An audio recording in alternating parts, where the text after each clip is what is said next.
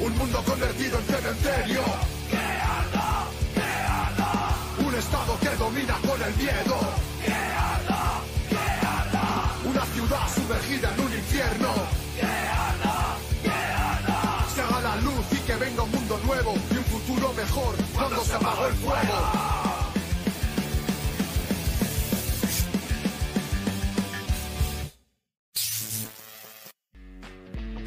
Vanguardia Obrera. Opinión y análisis político.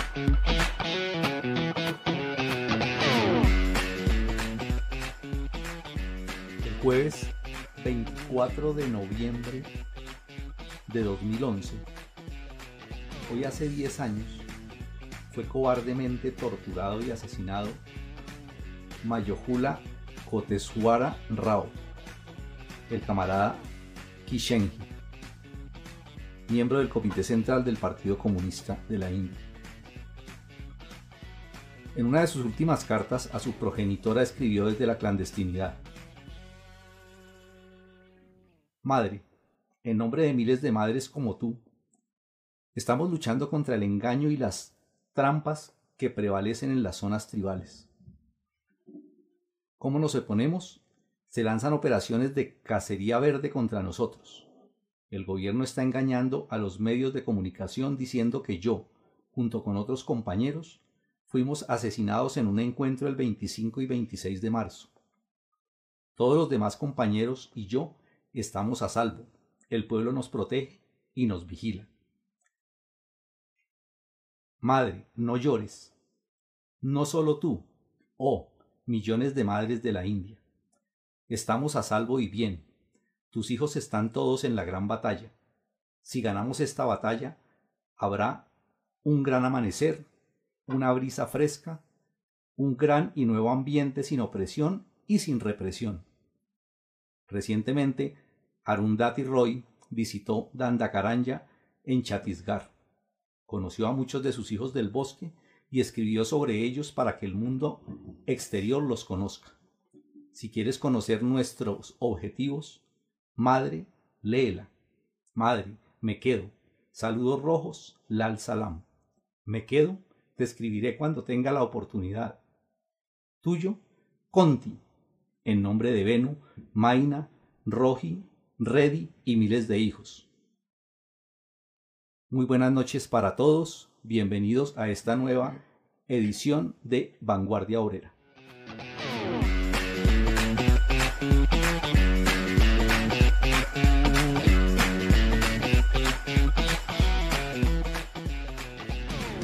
La guerra popular en la India es hoy la avanzada de la revolución proletaria mundial.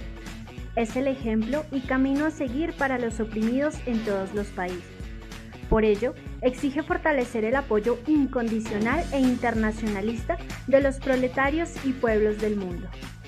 La Unión Obrera Comunista, MLN, de Colombia respalda y se une a la campaña internacional de apoyo a la guerra popular y el repudio a la operación PRAAR 3. Bienvenidos a esta edición especial de Vanguardia Obrera. ¡Viva el internacionalismo proletario! Bueno, muy buenas noches eh, para todos. Esta nueva edición de este programa Vanguardia Obrera. Muy buenas noches, eh, compañeros, compañero José, compañero Carlos. Muy buenas noches. Muy buenas noches a toda la audiencia. Bienvenidos. Hoy nos tiene eh, un tema muy importante que hemos titulado Viva la Guerra Popular en la India. El programa de hoy lo vamos a desarrollar eh, con ocasión de una campaña internacional que se convocó para el día de hoy, 24 de noviembre, en todo el mundo. Se convocó fundamentalmente para dos tareas. La primera, eh, desarrollar una fuerte labor a nivel internacional de apoyo a la guerra popular en la India. Y segundo, y específicamente, contra la nueva operación genocida que se está llevando a cabo por parte del gobierno reaccionario de la India en apoyo del imperialismo, eh, la operación genocida Prajar 3. Esta campaña ha sido convocada por eh, los comités de apoyo a la guerra popular en, en India, eh, comités de apoyo conformados en Galicia, España y en Italia. Ellos han sacado una convocatoria que ya muchos de nosotros eh, debemos conocer, se ha publicado en distintas redes sociales, en la página del portal de Revolución Obrera, y se ha convocado a todos los, al proletariado internacional y a, las organizaciones revolucionarias y a todos los demócratas del mundo para que levanten la voz de protesta contra esa terrible carnicería que se está presentando allá contra el pueblo de la India, en esa poderosa guerra popular que se desarrolla en este país, que es el segundo país más poblado de la Tierra después de la China. Más o menos, eh, para que nos hagamos a una, a una idea, eh, la China tiene alrededor de 1.420 millones eh, de habitantes. La India tiene 1.300 y pico pues, de, de habitantes, 1.300 millones de habitantes. Entonces es una cantidad enorme comparativamente, por ejemplo, con Estados Unidos que tiene algo así como 340 millones. Es decir, la cantidad de población que tiene la India es enorme, es el segundo país más poblado de la Tierra y en ese sentido, allá en ese, en ese país se está desarrollando una poderosa guerra popular que ha sido blanco de todas las fuerzas reaccionarias eh, porque pretenden destruirla, aniquilarla y ya eh, se han ensañado con ellos eh, durante varios años y en este momento han lanzado esa, esa campaña de aniquilamiento contra la guerra popular con lo que conlleva eso que es el asesinato cobarde y aleve de miles de campesinos, de indígenas, de trabajadores. Esta campaña se ha convocado para el día de hoy 24 precisamente porque hoy se están cumpliendo 10 años del eh, asesinato cobarde de uno de los dirigentes más queridos del Partido Comunista de la India, eh, vinculado desde muchos años. Él, fue asesinado alrededor de unos 57, 58 años tenía cuando fue asesinado y él hacía parte pues del comité central, jugó un papel destacado en todo el proceso de unificación de los dos partidos. Hoy precisamente se cumplen 10 años de, eh, de ese cobarde asesinato y hace precisamente 10 años también, a propósito de, esta acción, se conformó el comité, ese comité que se, que se conformó en Italia de apoyo a la guerra popular en la India. Entonces, por eso pues se llamó a esas jornadas de apoyo. Eh, los invitamos a que conozcan en las páginas del periódico Revolución Obrera y en las páginas de, del, de Dacibao Rojo eh, también la información que hay. Allí se, se están reportando todas las acciones que se están presentando, las distintas campañas que hay. Hay fotos, hay informes eh, de muchas partes del mundo donde dan testimonio de todos los actos que se desarrollaron en el día de hoy y que se siguen seguirán desarrollando durante estos días. Entonces, eso es importante eh, y como parte pues de eh, participar en esa campaña a nivel internacional, pues hemos decidido eh, trasladar el programa que normalmente lo estamos desarrollando el día lunes, trasladarlo para hoy día miércoles y dedicarlo especialmente a esta campaña. Eh, se ha llamado eh, por parte de los compañeros de los comités de apoyo de Galicia y de, y de, mm, de Italia a acciones, a realizar acciones en embajadas, en consulados y otras instituciones de interés de la India en todas partes del mundo. teniendo en cuenta que el objetivo de esa operación Prahar 3 es aplastar por completo la guerra popular y destruir al Partido Comunista de la India y al ejército que, desarrolla la guerra popular allá. Entonces no es un problema solamente de la India, la burguesía de todo el mundo se une para apoyar eh, fuertemente esa acción contra la revolución y el pueblo debe hacer lo mismo. Saludamos entonces, eh, los invitamos a que nos escriban sus opiniones, sus preguntas, sus comentarios eh, sobre este tema y vamos entonces ya ahorita a entrar en materia aquí con los dos compañeros.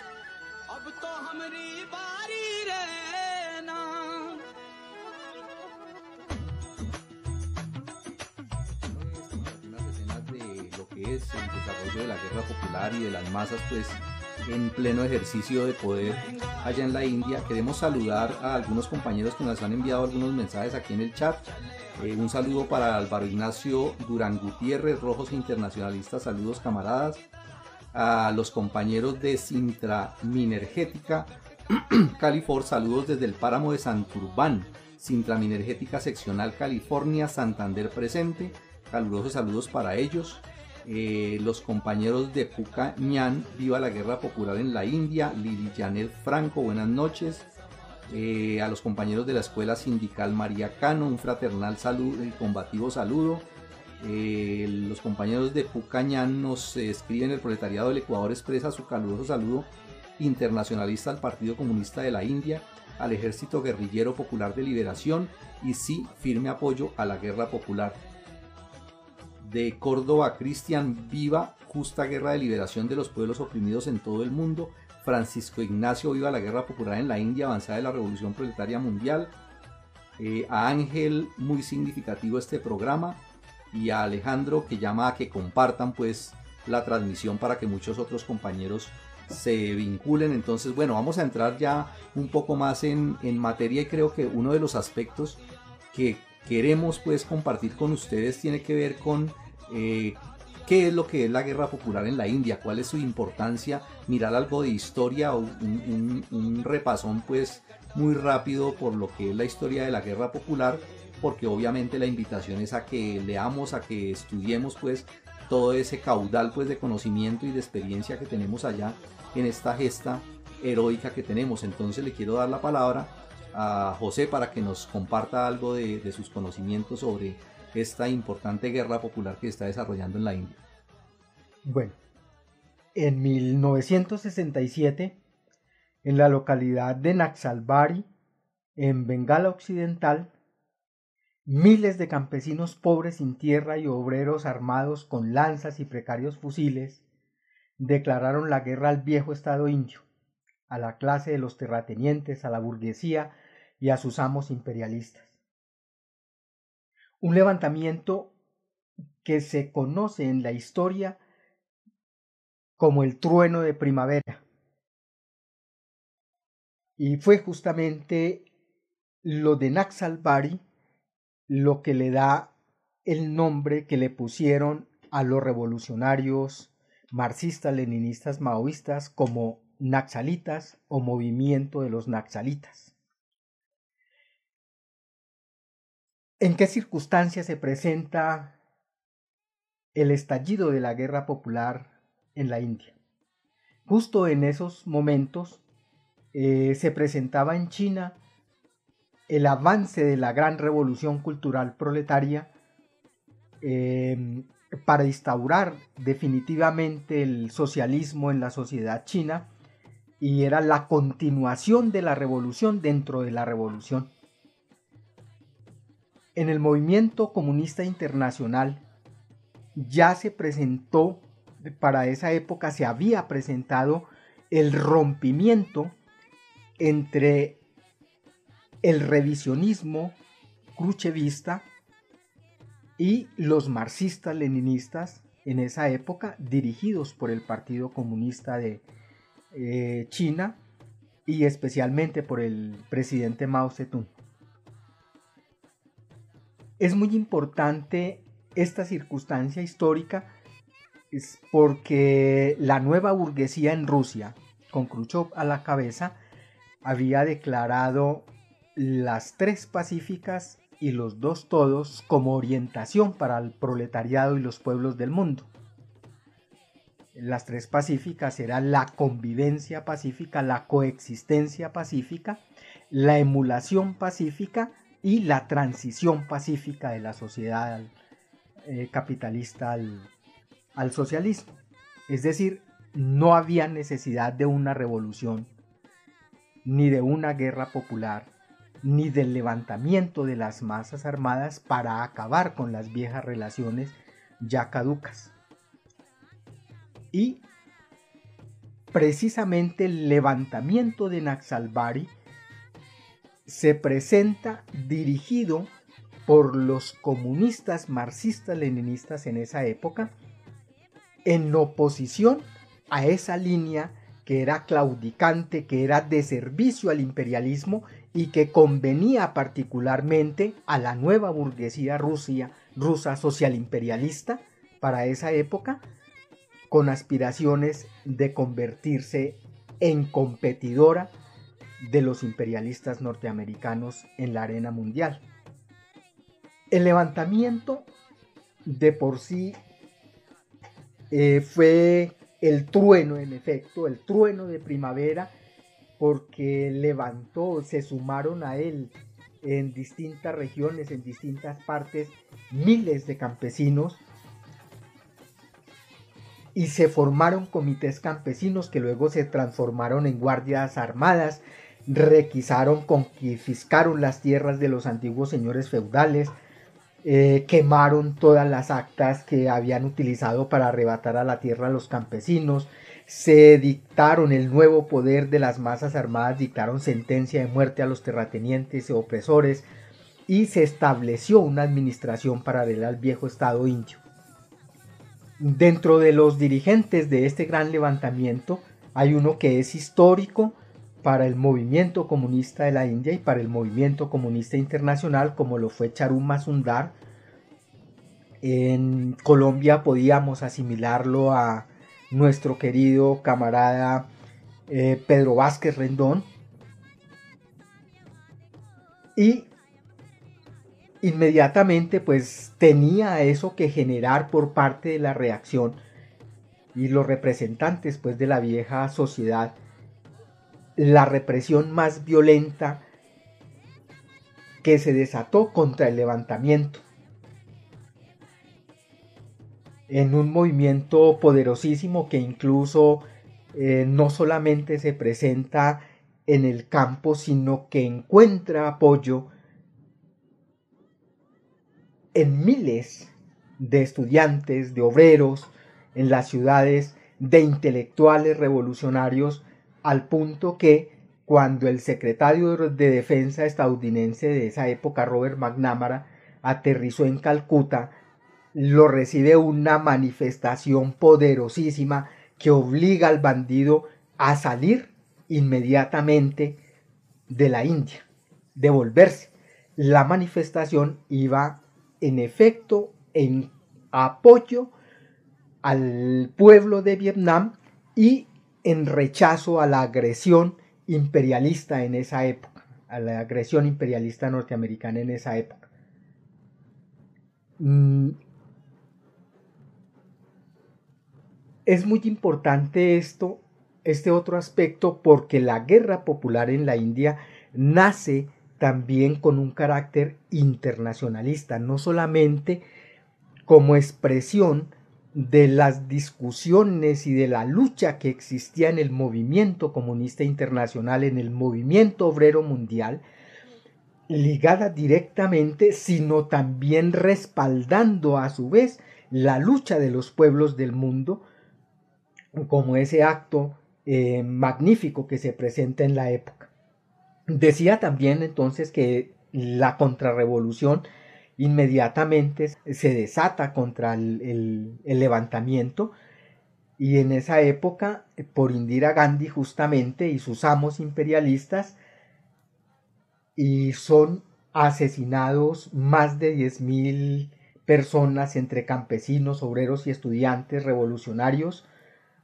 Eh, fueron encarcelados miles más, torturados y justamente en julio del 72 fue arrestado uno de los grandes dirigentes, el camarada Charuma Sundar, en Calcuta, asesinado por la policía entre los días 27 y 28 de, de julio de ese año.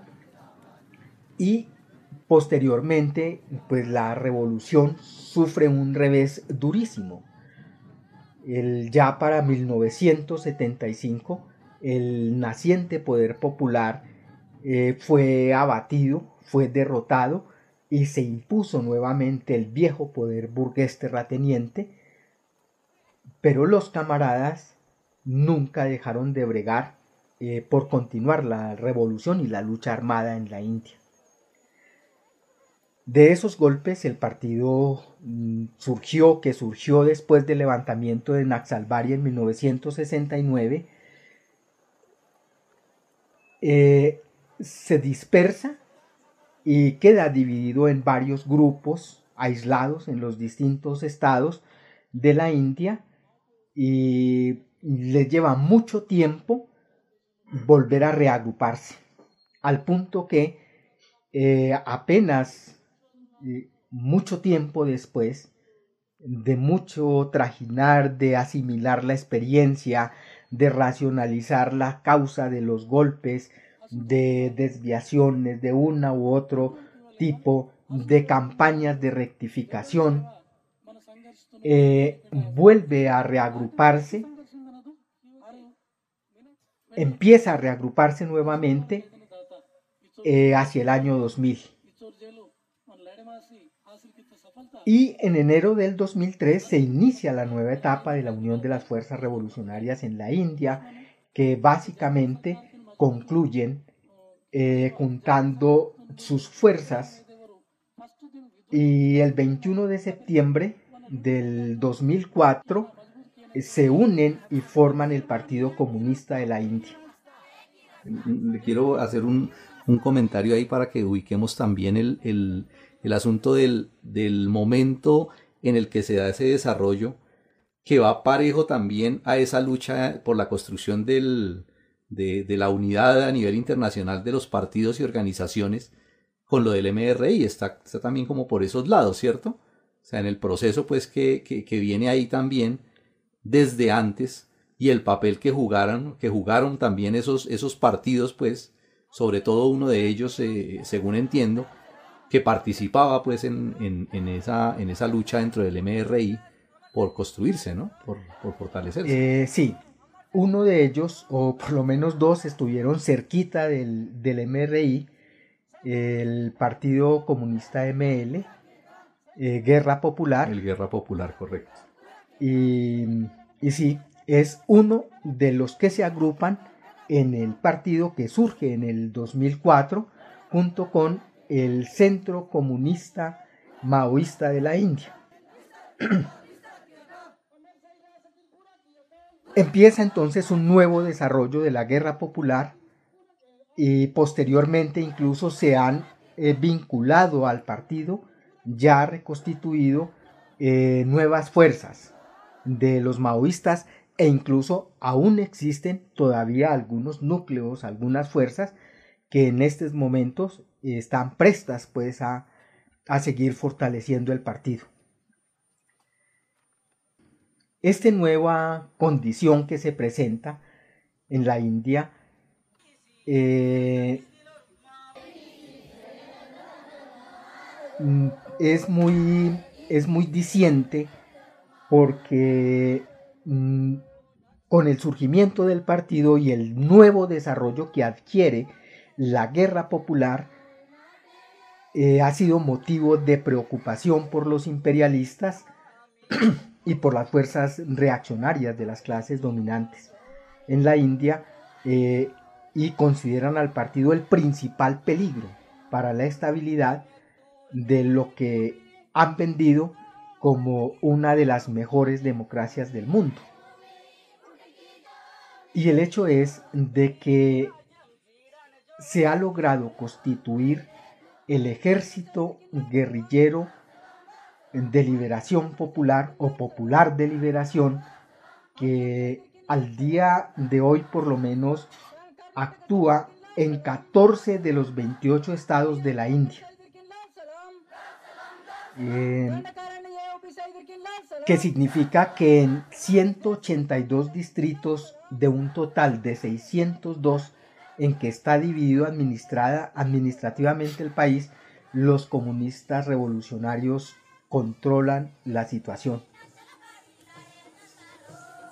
Eh, y desde el 2008 eh, se presenta pues un ascenso de la incidencia de los comunistas en distintas zonas eh, y obviamente eso ha ocasionado que los imperialistas principalmente yanquis, intervengan y junto con las clases dominantes y con la reacción india, eh, desaten una serie de, de operaciones que han sido durísimas y que han costado miles de muertos de las masas y cientos de combatientes e incluso dirigentes del partido. La guerra popular de todas maneras, a pesar de ese desarrollo que tiene, dicen los camaradas que se encuentra eh, actualmente todavía en la etapa de defensiva estratégica. Es una guerra popular prolongada eh, que se propone desarrollar eh, la guerra campesina para acercar las ciudades desde desde el campo y construir en medio de la guerra el nuevo poder popular. Es decir, de conquistar zonas eh, liberadas, de liberar parte del país, construir el nuevo Estado y posteriormente entonces eh, pasar al equilibrio estratégico y finalmente a la ofensiva estratégica revolucionaria. En esta parte todavía está en la etapa primaria que es la defensiva estratégica, es decir, el enemigo es superior, eh, controla la mayoría del territorio y además de eso es eh, más fuerte pues desde el punto de vista militar. Mm, me parece que es importante destacar eh, no tanto los detalles de las miles de cosas y de contradicciones que tiene la sociedad india, una sociedad donde la mayoría de la población es campesina, donde además de eso existen eh, no solamente una cantidad de tribus eh, de población indígena, sino además que existe el sistema de castas hasta llegar al, a lo que llaman pues los adivasis o los intocables, que son tratados como los desechables de la sociedad y que tienen que rendirle pleitesía, culto e incluso hacerle reverencia al resto de la sociedad. Eh, por no hablar de también de las diferencias que hay alrededor pues de las religiones, particularmente pues de una cosa que ha sido conflictiva históricamente entre mm, la mayoritaria, eh, la hinduista y eh, la del pueblo árabe, también oprimida la mayoría hinduista.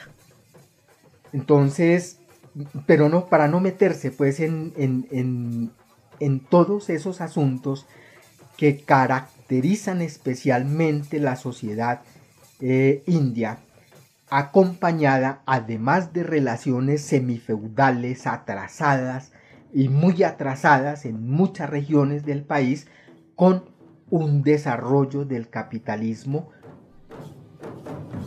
en unos centros industriales, comerciales, y es sorprendente. Entonces desde incursionar en la energía atómica hasta tener las relaciones más atrasadas en distintas partes del país, lo que hace que sea una sociedad muy complicada y que ha obligado y que obliga permanentemente a que los camaradas allí estén atentos a esa realidad, a los cambios que han ocurrido, sobre todo en, los, en el último decenio, cuando el país fue abierto directamente a las compañías imperialistas y han incursionado incluso avasallando a los pueblos, eh, a los poblados y a las tribus y a las regiones de las tribus obligando pues incluso a que se presenten levantamientos de los campesinos y de los indígenas en contra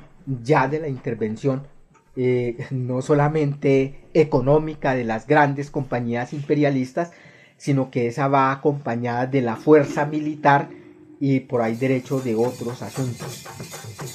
Eh, yo, yo quisiera, quisiera meterle la cucharada ahí con, con un tema que me parece muy importante eh, a propósito de lo que está hablando de, la guerra. Eh, y, uno de los, de los aspectos que, por lo menos en Colombia, nos sirven a nosotros para establecer una, una diferenciación muy grande de, las, de, los, de los tipos de guerra, es eh, la diferencia enorme que hay entre esa guerra de tantos años que se ha vivido aquí en Colombia y esa guerra también que lleva muchos años que se ha desarrollado allá en la India.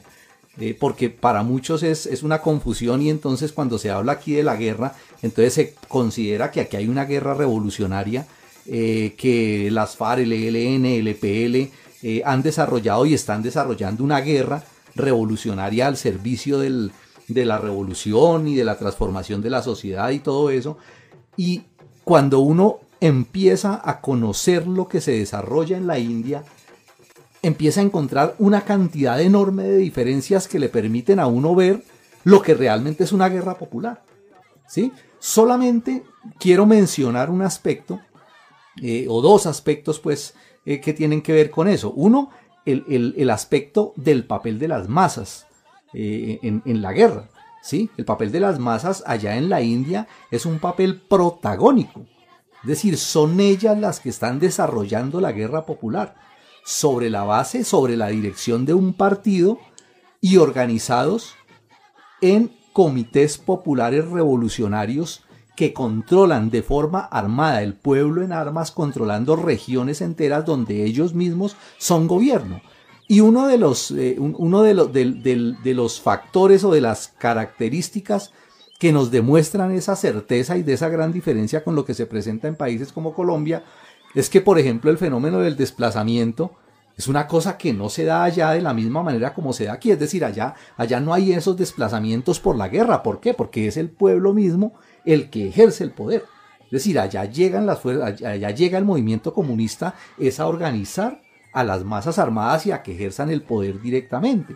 Entonces, por lo tanto, los desplazamientos y todo lo que se ha presentado allá de pronto es por la incursión militar de las fuerzas reaccionarias, ¿sí? de los ejércitos, pero es el pueblo en armas realmente ejerciendo eso, ¿no? Ahorita precisamente en el, llamado que, al que respondía el Partido Comunista de la India maoísta, eh, al, al, comité internacional, al comité internacional que ha decidido celebrar el Día de Acción Internacional hoy 24 de noviembre, en una de sus apartes, el Partido de la India dice, por ejemplo, esto, el Comité Central de nuestro partido expresa sus saludos revolucionarios al Comité Internacional de Apoyo a la Guerra Popular en la India. El partido hace un llamamiento a las organizaciones de masas revolucionarias de todo el país, a los comités populares revolucionarios y al ejército guerrillero popular de liberación para que el Día de Acción Internacional sea un éxito. Hacemos un llamamiento a los simpatizantes revolucionarios de todo el país, a las organizaciones de izquierda, a los demócratas, patrióticos, a las fuerzas seculares anti, antihinduistas, al proletariado, a los campesinos, a los estudiantes, a los intelectuales, a las mujeres, a las minorías, a los Dalit y a los adivasis para que participen en él y lo hagan con éxito. Es decir, son unas características que le permiten a uno ver en vivo lo que es realmente una guerra popular, donde es el pueblo armado el que avanza y poco a poco va construyendo ese poder, ¿sí? Entonces es, un, es un aprendizaje enorme del cual hay que beber y sobre todo para aquellos que todavía siguen pensando que lo que se está presentando en Colombia es una guerra revolucionaria o que hay fuerzas revolucionarias en eso, ¿no? La India es la demostración práctica de eso. Era simplemente eso lo que quería pues meterle ahí como la, cuchara. Yo iba justamente para allá. Y ya usted me ahorró una parte pues de, de lo que yo quería manifestar. Y en efecto, mm, y si algo tenemos que decir de guerra popular en Colombia, podemos decir que algo mm, parecido se presentó eh, con el surgimiento de las FARC, es decir, de la respuesta de los campesinos a la reacción.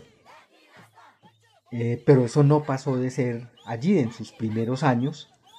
Y lo mismo, el ensayo que hizo el Ejército Popular de Liberación aquí, el Partido Comunista Marxista-Leninista, en el 65, eh, al tratar de desarrollar una guerra popular, también una guerra popular prolongada, y de hecho en, Córdoba, en, las llanuras del Tigre, en el Alto Sinú y en el, Alto San Jorge, eh, organizan un levantamiento campesino y instauran eh, un gobierno revolucionario del pueblo.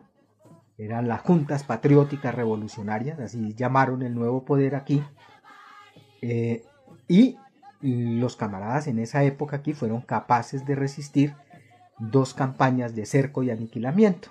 En la tercera fueron derrotados y el movimiento se convirtió, pues el partido se desnaturalizó y se convirtió, fue en, guerrillerismo errante.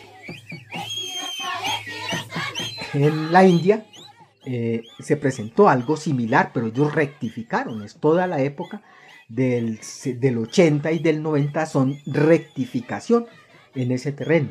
Rectificación que no hicieron aquí nunca eh, los esos que surgieron como grupos revolucionarios, sino que por el contrario aquí se vincularon al negocio del narcotráfico. Y hasta ahí llegaron como movimiento revolucionario. En la India es otro asunto.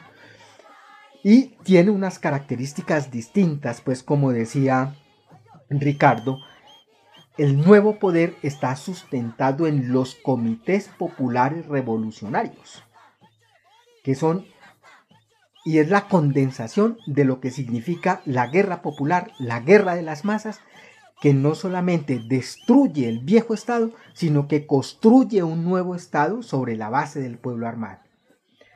Y, tanto es como Estado que se encargan. Eh, tienen por lo menos nueve departamentos finanzas, defensa, agricultura, salud, educación y cultura, justicia, seguridad y relaciones públicas. Es decir, es en efecto un nuevo Estado.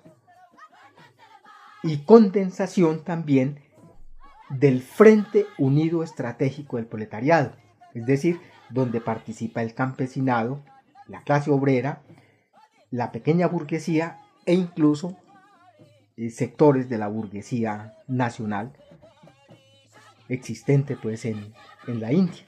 Sí, ahora el, asunto es, efectivamente pues es, vemos que es un, es un proceso pues muy desarrollado y que está ahorita atravesando por un enorme peligro.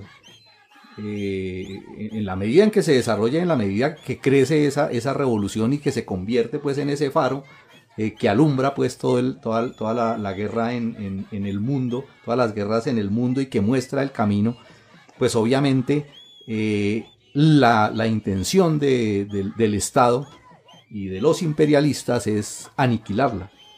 Y quisiera que habláramos algo de esa campaña de, que se está llevando allá y que es continuidad también de la campaña que viene de años atrás, de la de la Operación Cacería Verde.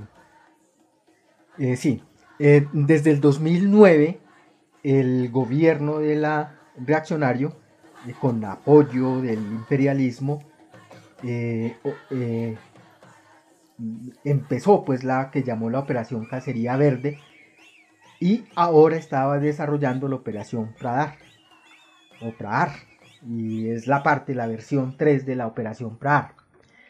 Eh, la operación Cacería Verde fue derrotada en, el 2017 debido a la resistencia eh, feroz del pueblo bajo la dirección del partido. Y fue dirigida pues a través de lo que se llamó el Foro contra la Guerra a los Pueblos y que ocasionó no solamente la movilización de todo el pueblo de la India, se podría decir así, es decir, de todo lo honrado que existe en la India en defensa del, de los campesinos en y en defensa incluso de la guerra popular. Involucró a mucha gente, sino además la solidaridad internacional. Contribuyó pues a la derrota. Eh, y entonces comenzó a partir del 2017, inmediatamente después, una nueva ofensiva, que la llaman eh, Saddam, Samadam, eh, que por ese mm, liderazgo inteligente, por A, liderazgo agresivo, por M, motivación y formación, por A, inteligencia accionable, por D, base de datos, por H, uso de tecnología, por A, plan de cada escenario, por N, sin acceso a la financiación, que básicamente es que ataques agresivos en lugar de métodos defensivos, centralización de los ataques en las bases guerrilleras y las zonas estratégicas, ataques aéreos y mecanismos relacionados, ampliar y fortalecer la inteligencia a través de vehículos aéreos no tripulados, satélites, GPS, imágenes térmicas, tecnología de infrarrojos, cámaras de televisión, radares, eh, formación de comandos unificados hasta el nivel de distrito, que incluyen oficiales civiles, policías, paramilitares, fuerza aérea y la formación de comandos unificados tácticos. Eh, incremento del número de fuerzas estatales y locales en operaciones de combate, la protección a las obras de construcción de carretera y otras obras de ese tipo mediante el aumento de operaciones de, dominio en las zonas, eh, adoptar una campaña contrarrevolucionaria, eh, tildando la guerra popular y el movimiento popular eh, como opuestos al desarrollo y que son gente cavernaria que destruye las obras de, desarrollo. Eh, tomar prácticamente el apoyo de Israel en las operaciones de contrainsurgencia y antiterrorista, incluyendo importación de armas, tecnología ultramoderna y biotecnológicas. Y tomaron el distrito de Sugma eh, como zona central y de ahí se formula el plan especial y desplegaron dos batallones que llaman los batallones Cobra. Pero a la vez va acompañado la contrapropaganda, la, la contrapropaganda revolucionaria de frenar los recursos financieros de la guerra popular y del nuevo poder popular. Eh, ahorita, recientemente, en septiembre, eso les ha dado, eh, como todas las campañas eh, contrarrevolucionarias, mm, han sido menguadas, pues, sobre todo por la correcta dirección ideológica y política del partido que ha sabido analizar y plantearse las tareas tácticas concretas para enfrentarlas pero la resistencia tenaz del pueblo que se hace matar por lo suyo, por su poder, por su nuevo Estado, por ser, por dirigir la propia sociedad. Se ha estrellado contra ese muro que son las masas cuando tienen el poder. Y ahorita en septiembre entonces se plantea la tercera parte de esa operación, que básicamente eh, busca aniquilar la guerra popular. Los camaradas se encuentran optimistas a pesar de las bajas que han sufrido en todo este tiempo. Muchos dirigentes han caído, mucha gente asesinada, eh, persecución terrible contra los intelectuales, poetas, periodistas, contra toda la gente progresista en las ciudades, pero también eso ha permitido que el partido extienda su influencia y su accionar incluso en las ciudades. No solamente de vincularse al movimiento obrero, sino también empezar a desarrollar en las ciudades, a bregar, a organizar en las ciudades también los destacamentos de la guerra popular. Sí, es que, es que precisamente, precisamente eh, quería yo referirme a eso porque, eh, claro, uno, uno se imagina eh, una guerra de esa magnitud y realmente el, régimen pues está en un problema serio porque como es una guerra que está librando por acabar, por destruir una fuerza que se concentra y que tiene profundas raíces entre las masas, es decir, es el pueblo armado, son zonas controladas por el pueblo armado, no son destacamentos especiales de pequeños grupos guerrilleros que están escondidos en, en, la manigua, como se presenta en otras partes, sino que es el pueblo en vastas zonas controlando armadamente esto. Entonces, esa es una de las características fundamentales por las cuales tiene una posibilidad enorme de derrotar nuevamente esta campaña como lo, hizo incluso con la operación Cacería Verde, que eso va a dejar muchos muertos, claro, y van a haber muchos muertos, ¿sí? tiene que haberlos, pero esa es una de las condiciones de una guerra. Pero además de eso yo quiero destacar otro aspecto y es a niveles de la, de la táctica pues que, el, que el, partido ha implementado desde unos años para acá eh, y una cosa consciente que, que se lo propusieron ellos mismos de la importancia que empezaron a darle al trabajo urbano, al trabajo en las ciudades, ¿sí? Y efectivamente lanzaron un trabajo enorme de propaganda, de agitación, de movilización en las principales ciudades como Delhi, como Bombay, ¿sí? Y allá hay una cantidad de trabajo político que ha influido no solamente en los grandes sectores de los obreros pues en, las ciudades, sino en esos sectores de intelectuales que empiezan a jugar un papel también importante en el respaldo y en la participación activa en esa guerra popular y por eso, eh, por eso esa campaña tan grande que hay también contra ellos. ¿sí? Entonces las ciudades se convirtieron también en un, en un escenario importantísimo. Y además de eso, la forma como empezaron a ligar el problema campesino, ¿sí? de no dejarlo en el campo, sino de llevar el problema del campo a la ciudad. La situación de, de, ahorita es tremendamente ilustrativa y es un golpe contundente a la reacción. La, la, situación de ahorita es que hay una huelga campesina de más de 250 millones. Es que, es que, mire la cifra, son más de 250 millones de campesinos que están en huelga. Es que es una cantidad enorme.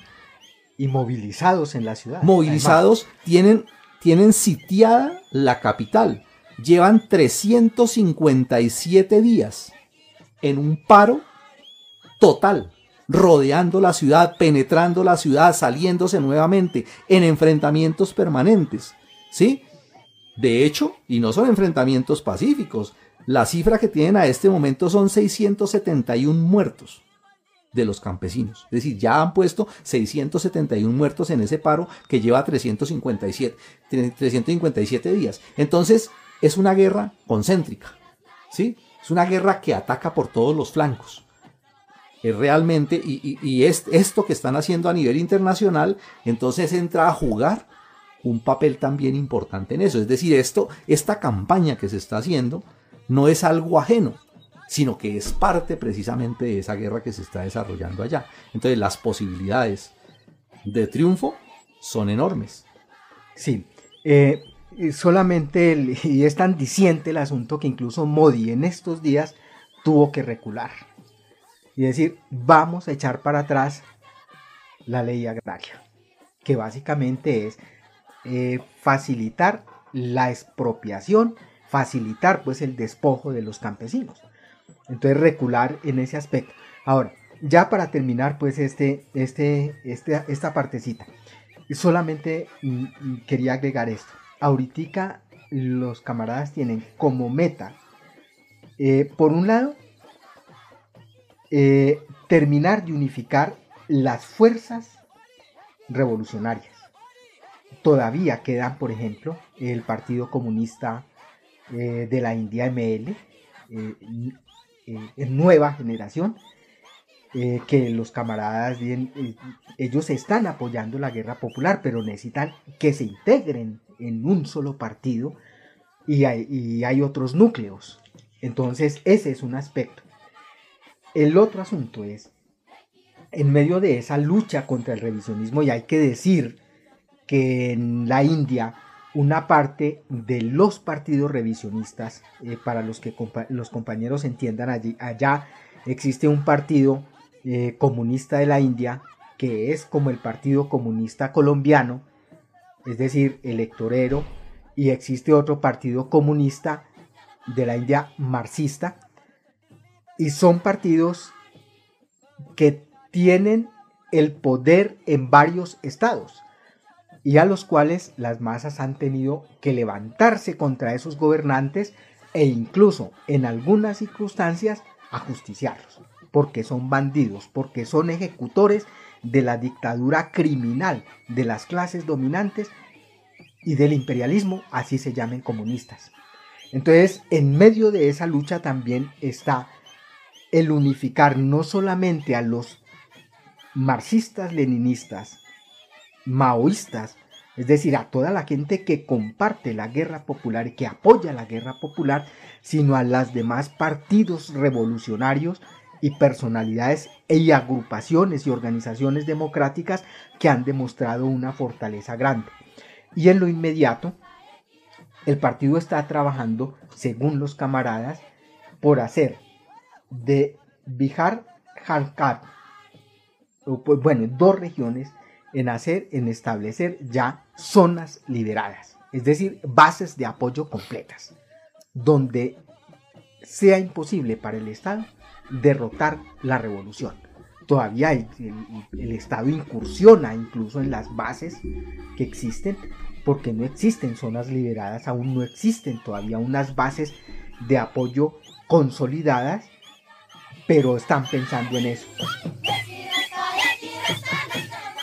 Y en ese sentido, se plantea ahorita la obligación de los comunistas en el mundo de desarrollar eh, la solidaridad como esta campaña que hoy se está desarrollando en todas partes, en todos los países, en apoyo a la guerra popular, en contra de la operación genocida PRAR 3 y a la cual pues gustosos estamos también eh, sumándonos y ilustrando al proletariado en Colombia y a los eh, camaradas y compañeros de otros países que nos acompañan, compartiéndoles la necesidad que tenemos de unificar esfuerzos en solidaridad, pero a la vez de desarrollar, como dicen ellos mismos, los camaradas de la India, de hacer todos los esfuerzos por hacer avanzar la revolución en los distintos países, que es otra forma de apoyar la revolución en la India.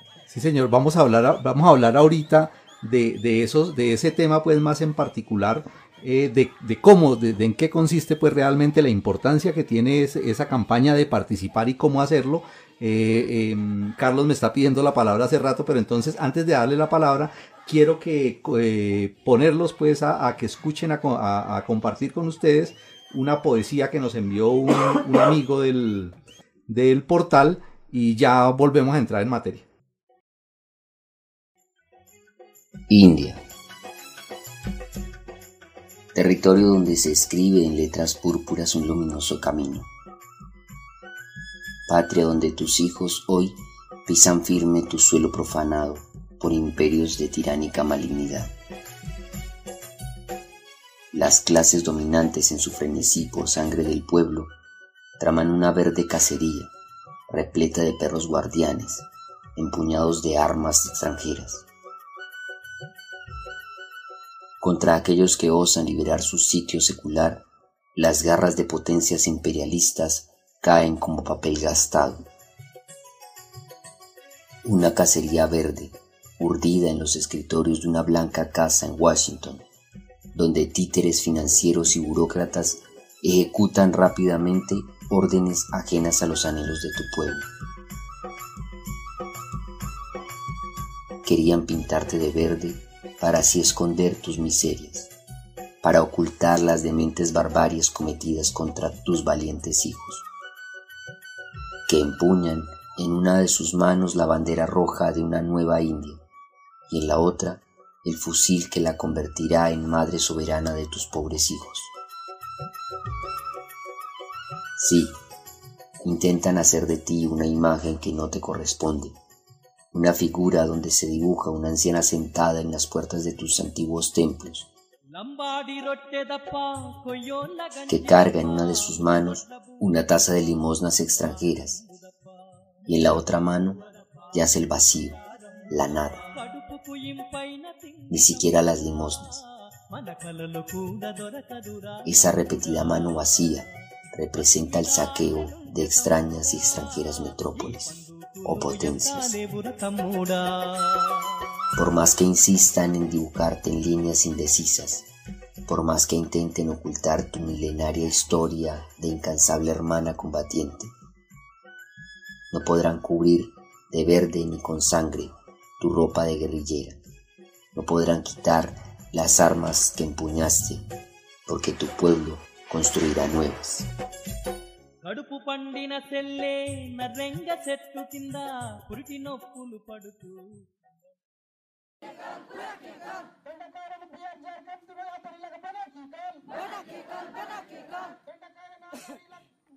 Sí, eh, efectivamente, pues en lo que venía expresando el compañero José, sobre todo lo que ha pasado en la India, pues la, situación revolucionaria, la, avanzada que hay en estos momentos, es importante mirar también el problema de la mujer, que pronto se pasó ahí un poquito, y en donde la mujer es el sector más oprimido también en en ese país, en la India.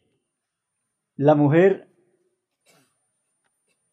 es más de la mitad de la sociedad. Y en ese sentido también las mujeres han entendido que tienen que participar en esa guerra popular, no solamente por sus derechos, sino por lograr efectivamente sacar adelante esa, esa revolución.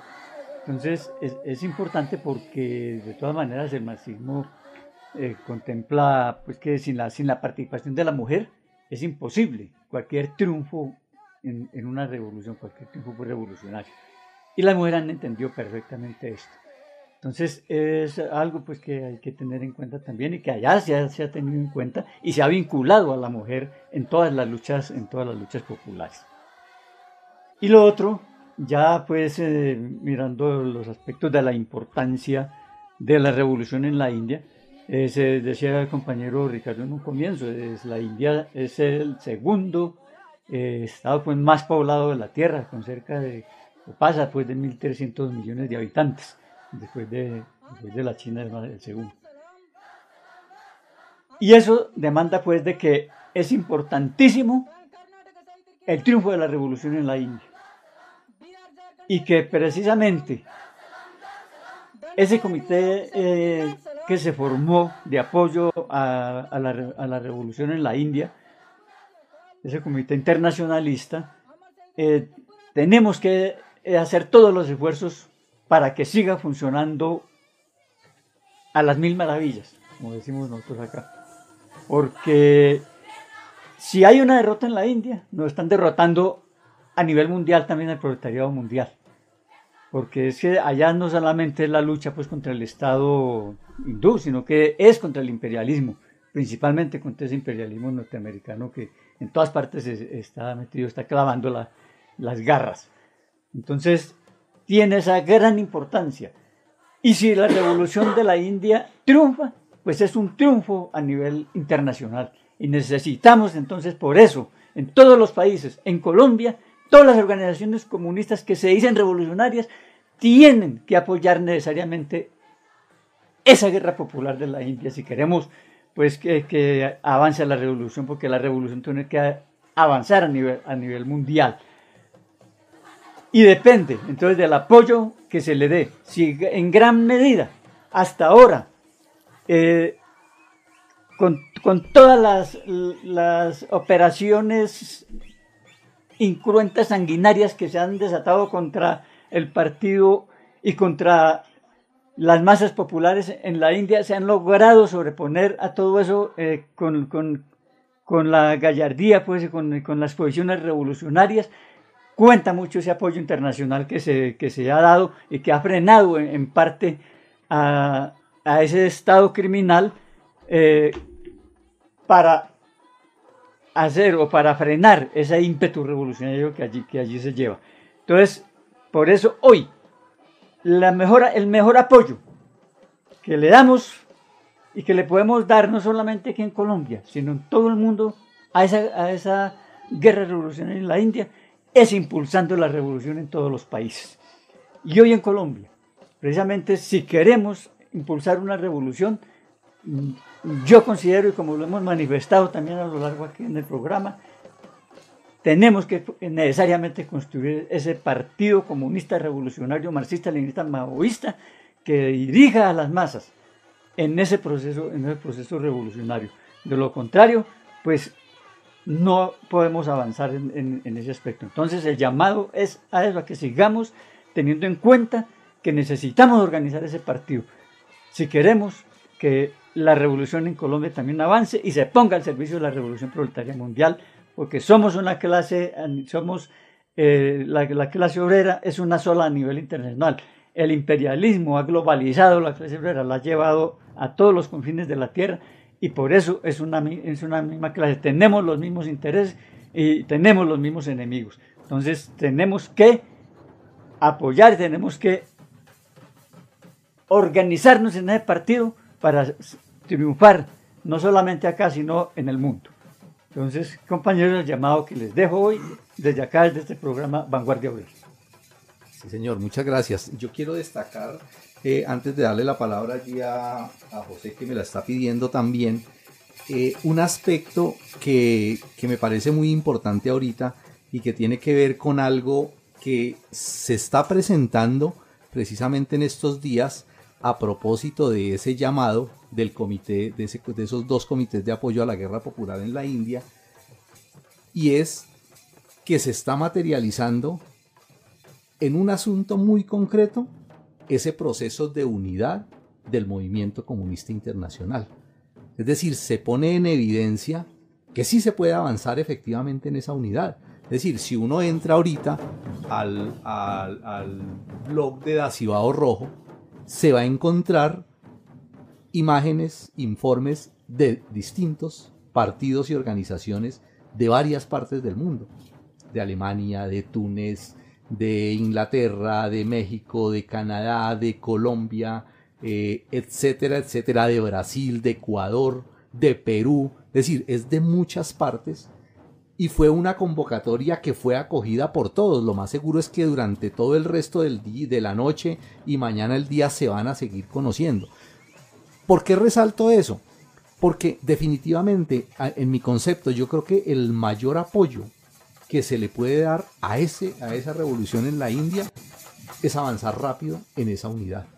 Es decir, se necesita con urgencia, con mucha urgencia, un centro político de dirección, que tiene que avanzar obviamente en toda esa cantidad de contradicciones, de divergencias, de discusiones que hay en el movimiento comunista, porque si son varias, de mucho calado, son muy importantes y no se pueden dejar pasar. Pero, tanto por la situación mundial que hay en el desarrollo de la lucha de clases, por el la, por la profundización y la agudización de las contradicciones a nivel internacional, por el peligro de la destrucción incluso del mismo planeta, y en este caso, por ese proceso revolucionario que se está dando en la India, que por cierto no es el único, eh, en Filipinas, pues ahí cerquita, hay una poderosa guerra popular también que está avanzando, ¿sí? El proceso en el Perú, el proceso en Turquía, recientemente se conoció también algo en Birmania y eso empieza a crecer. Entonces, eso necesita, necesita urgentemente la unidad.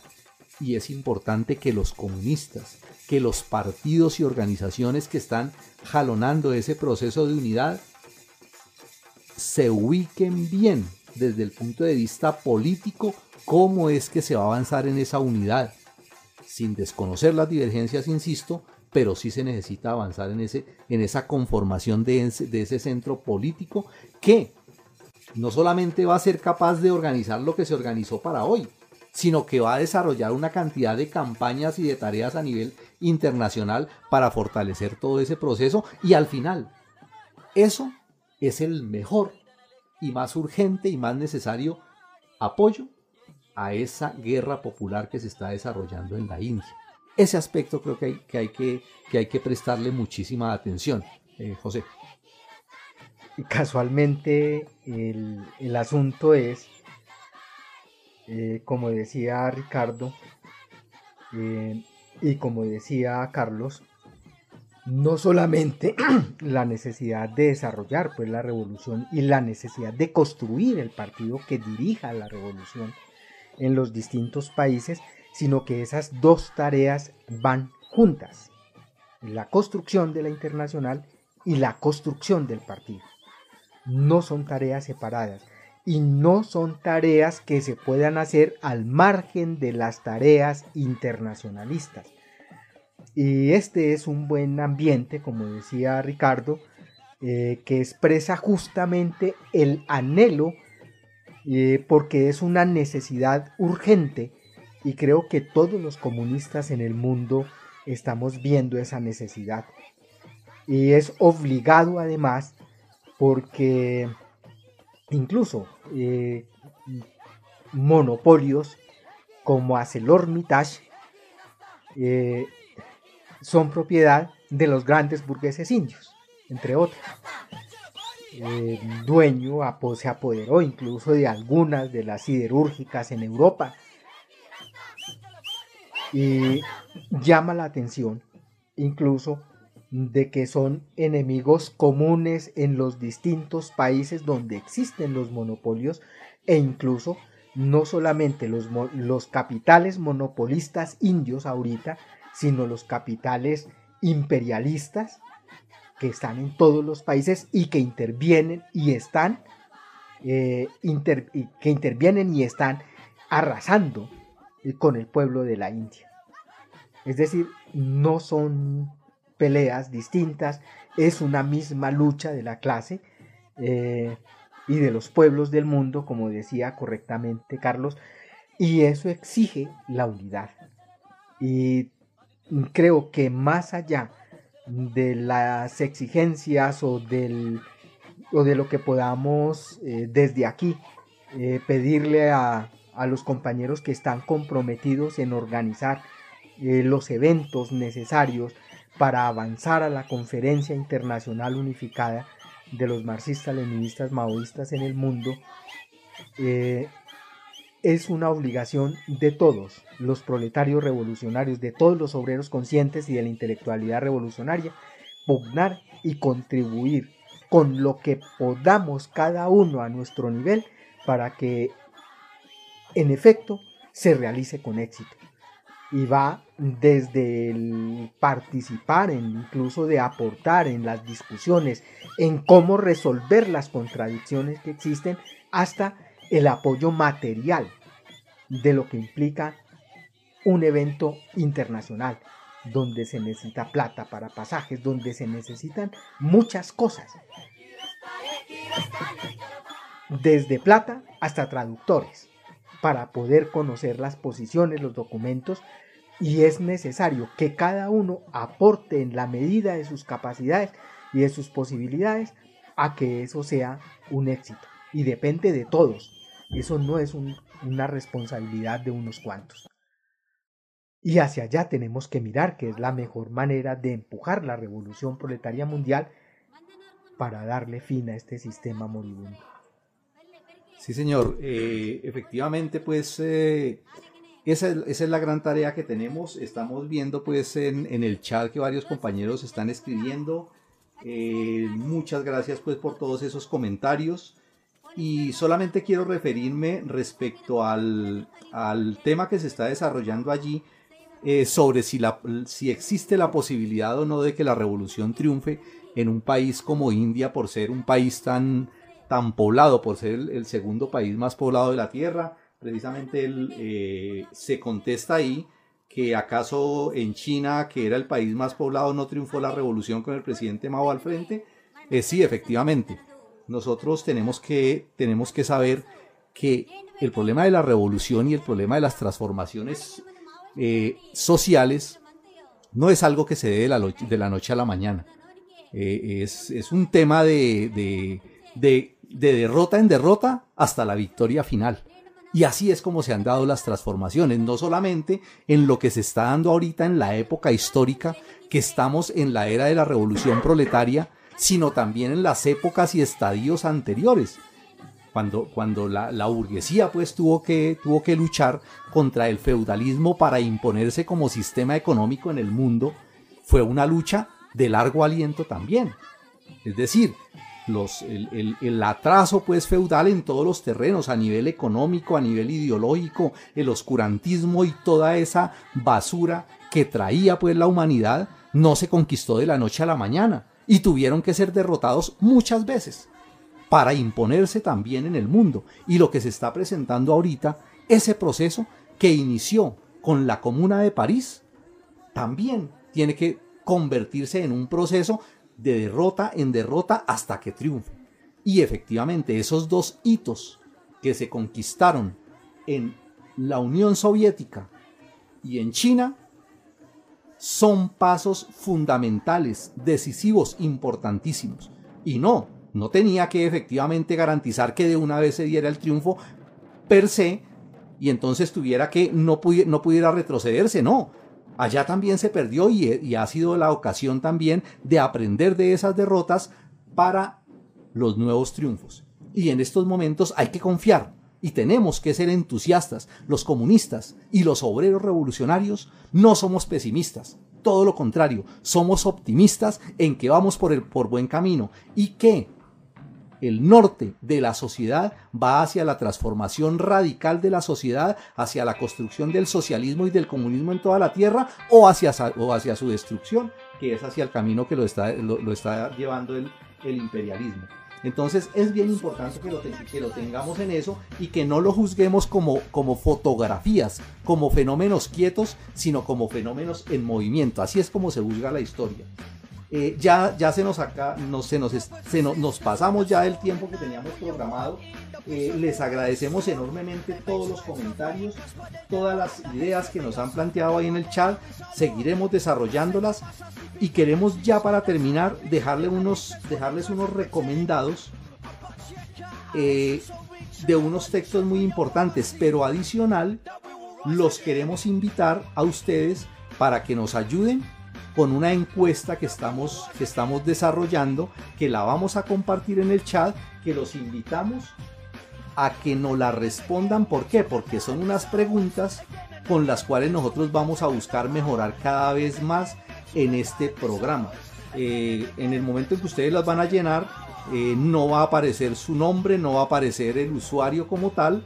Eh, si en algún momento aparece, simplemente lo ignoran y ya pueden ingresar a la encuesta. No va, a, no va a quedar absolutamente ninguna información, simplemente es para hacer una investigación, un sondeo entre todos los que han eh, eh, participado y nos han acompañado en este programa para mejorarlo. Entonces lo vamos a dejar en el chat y además de eso les vamos a, dejar unos recomendados valiosísimos para eh, adentrarnos más en lo que es esa gran revolución que se está desarrollando en la India. Uno de los textos se llama Naxalbari 50 años del trueno de primavera. Está en la página del periódico Revolución Obrera. Otro valiosísimo reciente que es una entrevista con el Partido Comunista de la India Maoísta. Eh, también en la página.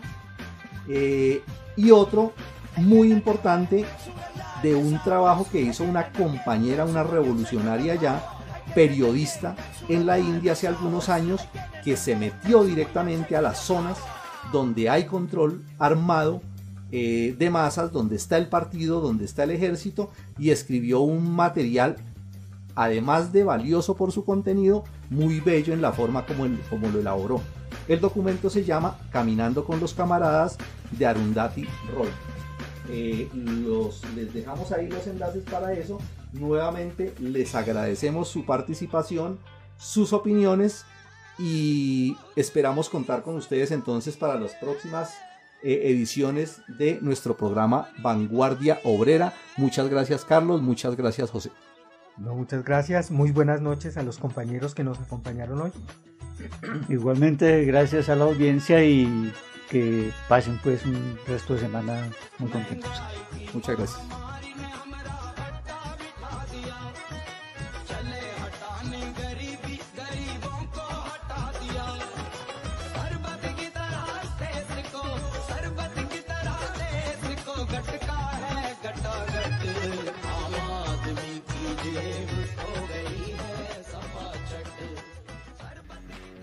Vanguardia Obrera. Opinión y análisis político.